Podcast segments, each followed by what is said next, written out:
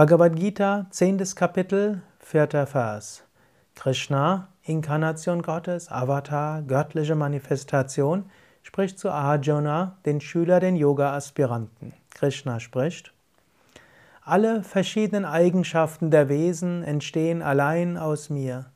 Verstand, Weisheit, Nichttäuschung, Versöhnlichkeit, Wahrhaftigkeit, Selbstbeherrschung, Ruhe, Glück, Schmerz, Sein oder Geburt, Nichtsein oder Tod, Furcht und auch Furchtlosigkeit, nicht beleidigen, Gelassenheit, Zufriedenheit, Askese, Wohltätigkeit, Ehre und Schande.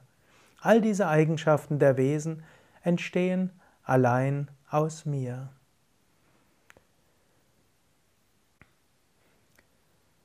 Dieser vierte und fünfte Vers des zehnten Kapitels sollen dir helfen, Gott in allem zu erkennen. Gott ist eben nicht nur das Abstrakte, das Ewige. Gott ist nicht nur ungeboren, ohne Anfang und der große Herr der Welten. Gott manifestiert sich auch in der Schöpfung.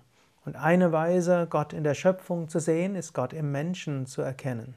Es ist zunächst mal leicht, Gott zu erkennen in den guten Eigenschaften. Und ich würde dir empfehlen, hm, lerne die guten Eigenschaften in anderen zu erkennen.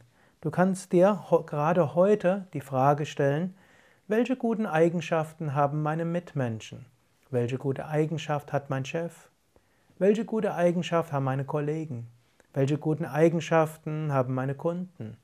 Welche guten Eigenschaften hat mein Partner, meine Partnerin, meine Kinder, meine Yogaschüler? Es ist eine gute Übung, die guten Eigenschaften anderer sich zu vergegenwärtigen.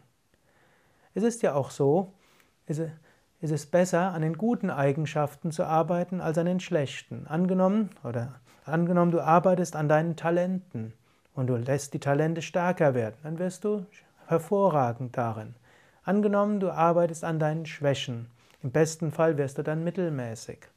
Und so ist es auch bei anderen Menschen. Du kannst probieren, die Schwächen der anderen zu beseitigen. Du kannst probieren, ihnen ihre Schwächen bewusst zu machen. Du kannst dich auch wunderbar ärgern über die Schwächen der anderen. Es ist nur von begrenzter Hilfe. Viel hilfreicher ist, finde die Stärken der anderen heraus und schaue, wie du die anderen in ihren Stärken bestärken kannst. Schaue, wenn du hm, Vorgesetzter bist von anderen, schaue, wie du ihre Stärken bestärken kannst, nutzen kannst, einsetzen kannst.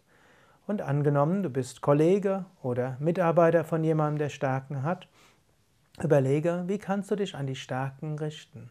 Gott manifestiert sich zwar sowohl in den Stärken wie auch in den Schwächen, aber es ist leichter, Gott wahrzunehmen in den Stärken.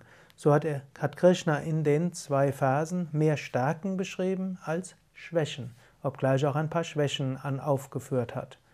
Werd dir bewusst, in jedem Menschen sind Stärken und nimm dir gerade für heute oder für morgen vor, in besonderem Maße die Stärken deiner Mitmenschen anzuerkennen und als Manifestationen Gottes zu ehren.